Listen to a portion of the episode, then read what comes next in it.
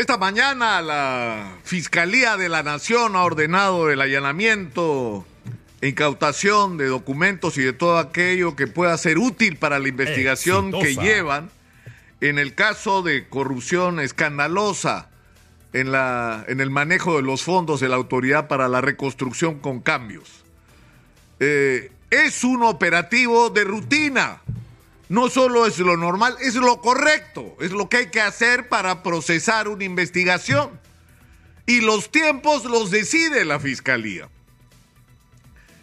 Y está bien lo que está ocurriendo, porque estamos hablando de un asunto sumamente serio, es decir, no es un caso eh, eh, despreciable, va a salir, estoy seguro, Guillermo Bermejo, por lo que lo conozco, que va a salir a decir primero que es inocente, Segundo, que la gente que está involucrada, si eran sus asesores, eran sus asesores o personas cercanas a él y no sabía, pero lo más importante es decir que es una persecución política.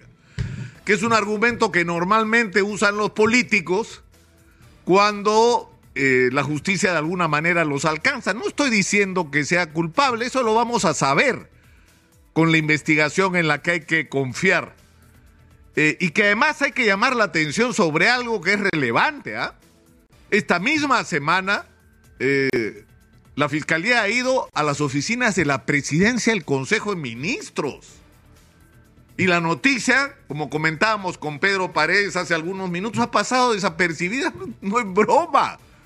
O sea, la Fiscalía de la Nación ha ordenado que vayan a las oficinas del presidente del Consejo de Ministros, es decir, el rango, el cargo más importante en el Poder Ejecutivo después de la presidenta de la República a buscar documentos o instrumentos que puedan servir para la investigación sobre el tráfico de influencias en el que podría estar implicado el presidente del Consejo de Ministros. Y eso también es correcto.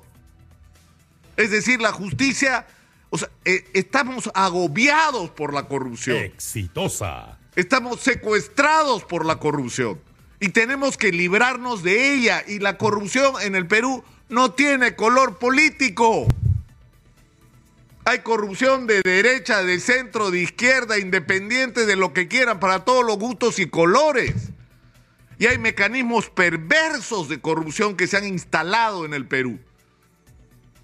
Y por ejemplo, en el caso de los congresistas, porque acá en, el caso de Bermejo, ojalá tengamos la oportunidad de hablar con él, es decir, no es el testimonio de una persona, no es que dicen que se entregó dinero, no, se favoreció se favoreció, es lo que está investigando la fiscalía, es decir, había una cadena de hechos en los que no solamente hay reuniones, concertaciones, supuestas entregas de dinero, sino que resulta que la empresa que había ido a buscar a los asesores que, por las que supuestamente algo hizo el, el, congresista o alguien lo hizo por encargo de él, terminó ganando el concurso o la licitación. O sea, se cierra el círculo del caso de corrupción, de favorecimiento de tráfico de influencias y por supuesto de corrupción. Insisto, no estoy diciendo que sea culpable. Estoy diciendo que la investigación es absolutamente razonable y legítima. Absolutamente. Y nadie puede hablar acá de persecuciones políticas, porque ahora lo único que nos falta es que a Totaro la salga a decir que lo están persiguiendo políticamente, por las evidencias que se han mostrado con respecto a su conducta. Porque ya tiene DOSA, tiene lo de las amigas estas que lo visitan y terminan contratadas, una de ellas en debida, eso de la coordinación interinstitucional, prácticamente han inventado el cargo, ¿no? O el caso de salud, de que le paguen un, un proveedor y la pregunta es que en ese caso, ¿hasta dónde ha llegado? ¿no? El tráfico de influencias. Y tal vez esto escale un poquito más arriba. Exitosa. Que pero eso va a venir en su momento. Pero a lo que quiero ir es a que este caso de, Bermejo nos enfrenta a, un hecho eh, que es un, problema real. Es decir, los congresistas no solamente tienen el privilegio de tener una corte de trabajadores, hay 3.500 trabajadores del Congreso de la República, para 130 congresistas, cuyos niveles de productividad además son lamentables, patéticos, ¿no? Que además se ocupan de una agenda que no es la agenda pues del país, no es la agenda que tiene que ver con los problemas de los ciudadanos, con los, agricultores que están padeciendo por la cadena de desgracias que han tenido que enfrentar. La pandemia, el desabastecimiento de urea por la guerra, la crisis política que también los afectó, la crisis económica general que afecta al, al país, la crisis climática. Pero para eso no hay tiempo. O las demandas que se plantean desde todos los sectores. Pero el asunto de fondo acá en relación a los congresistas es en qué consiste el negocio de ser congresista. No solamente que tienes honorarios que tratas de multiplicar con bonificaciones, sino que aprovechas tu condición de congresista para viajar por todos lados, ¿no? Y me estoy refiriendo a viajes al exterior, de tener privilegios como eh, vehículos, como personas de seguridad para cuidarlos cuando los ciudadanos están desguarnecidos, ¿no? Y tienen que salir con miedo a la calle todos los días, sino que además hacen negocios los señores congresistas. Es decir, yo no estoy diciendo que todos, pero hay un buen sector de congresistas que hacen la función de lobistas. Es decir, el congresista, como tiene el poder de llegar a los ministerios y a los organismos públicos, se conecta y se convierte en el gran intermediario. Entonces vienen los alcaldes o viene la gente de los pueblos y para que la obra se haga, pasa por el despacho del congresista que influye sobre las autoridades para que otorguen esa obra, pero en el camino, clink, el congresista recibe lo suyo. Y eso es corrupción. Y eso está instalado no ahora, hace años en el Congreso de la República. Y eso no lo quieren ver, y eso no lo quieren enfrentar, y eso lo debería estar investigando el Congreso.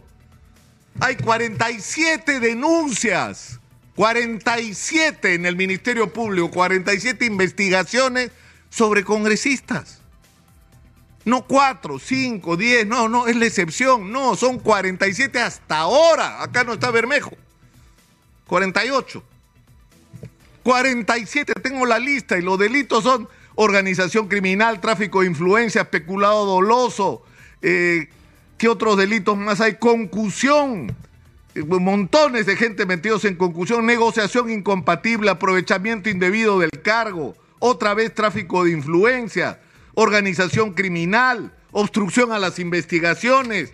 Incluso ya hay casos extremos que se acusa de obstaculización en investigaciones sobre temas relacionados al terrorismo, resistencia a la autoridad, peculado doloso, rebelión, desobediencia a la autoridad, es decir, 47 procesos más Bermejo, 48. Y en algunos de estos casos no hay un congresista, hay varios, o sea que el número seguramente supera los 50 o 55 congresistas implicados en investigaciones. Pero no solamente está este negocio, ¿no? O sea, porque no es solamente que tienes unos ingresos privilegiados que te bonificas por cualquier cosa, que, que tienes un ejército de gente trabajando para ti, cuando en realidad los asesores y los asistentes en el Congreso deberían trabajar para las bancadas y para las comisiones. Pero acá trabaja para las bancadas, las comisiones y para acá congresista que no tiene sentido. Pero aparte de eso, como digo, no solamente los viajes, la joyería, todos los privilegios que tienen, el seguro que les paga el Congreso, ya todo lo que tienen, sino que encima están metidos en las redes de corrupción, en el otorgamiento irregular de obras, porque se le otorga las obras a determinadas constructoras o consorcios no porque sean los mejores, no porque tengan los mejores, las mejores ofertas, los mejores precios, ofrezcan la mejor calidad del servicio, del producto que se venda o de la obra que se tiene que hacer, sino porque tienen la palanca en el Congreso.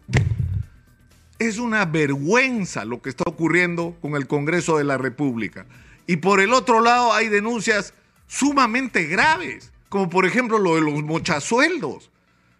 O sea, se acredita con evidencias que incluso han motivado la apertura de procesos de investigación en el Ministerio Público, que los congresistas le, le, comen el sueldo a sus empleados y el castigo es una severa llamada de atención al congresista por ladrón o ladrona, severa llamada de atención y en segundo lugar ya pues la pena extrema. Te descuento un, un mes de sueldo, ya ese es tu castigo.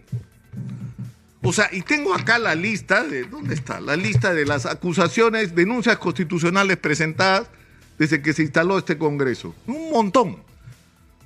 Ya les digo, por ejemplo, contra el congresista Alba, no la, sino él, ¿no? Hace un año, ocho meses que está pendiente de calificación. Contra Patricia Chirino le presentaron una por a- a- hablar mal del país afuera.